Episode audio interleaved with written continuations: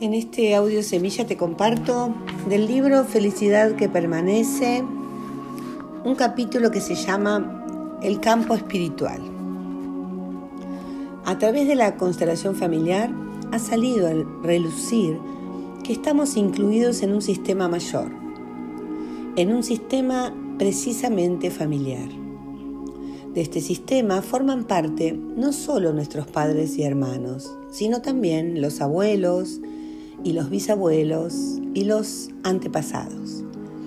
También forman parte otros que fueron importantes de alguna manera para el conjunto, como por ejemplo parejas anteriores de nuestros padres o abuelos.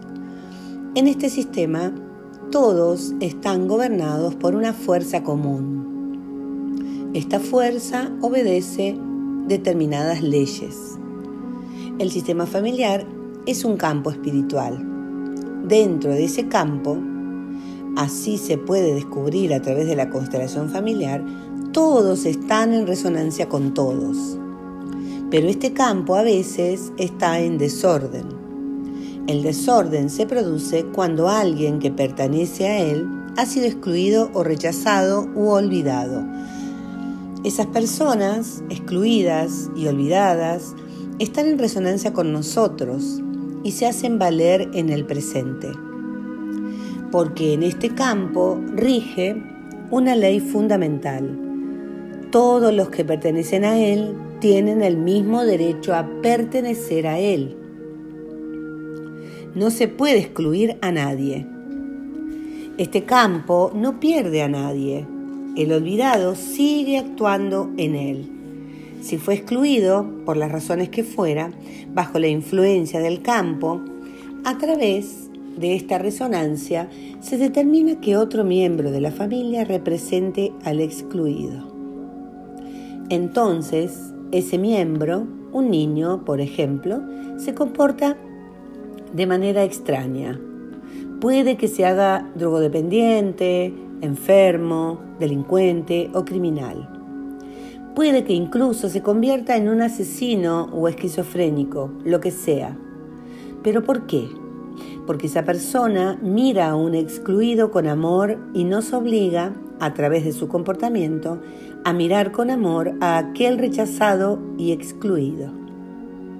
Este así llamado mal comportamiento es amor por alguien que fue excluido en este campo.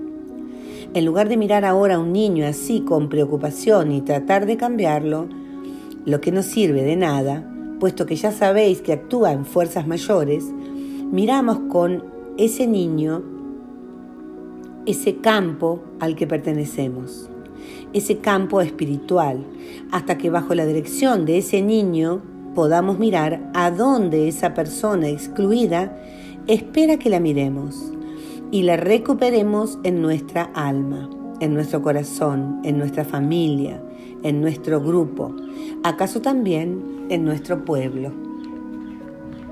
O sea que todos los niños son buenos si les dejamos ser buenos.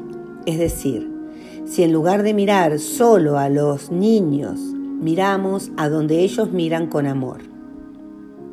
Resulta que la gran experiencia de las constelaciones familiares es, en lugar de preocuparnos por esos niños u otras personas y pensar de ellos cómo pueden comportarse así, miramos con ellos a una persona excluida y la hacemos entrar en nosotros. En cuanto esa persona es asumida por el alma de los padres y de la familia y del grupo, el niño respira y puede librarse por fin de esa implicación con otra persona.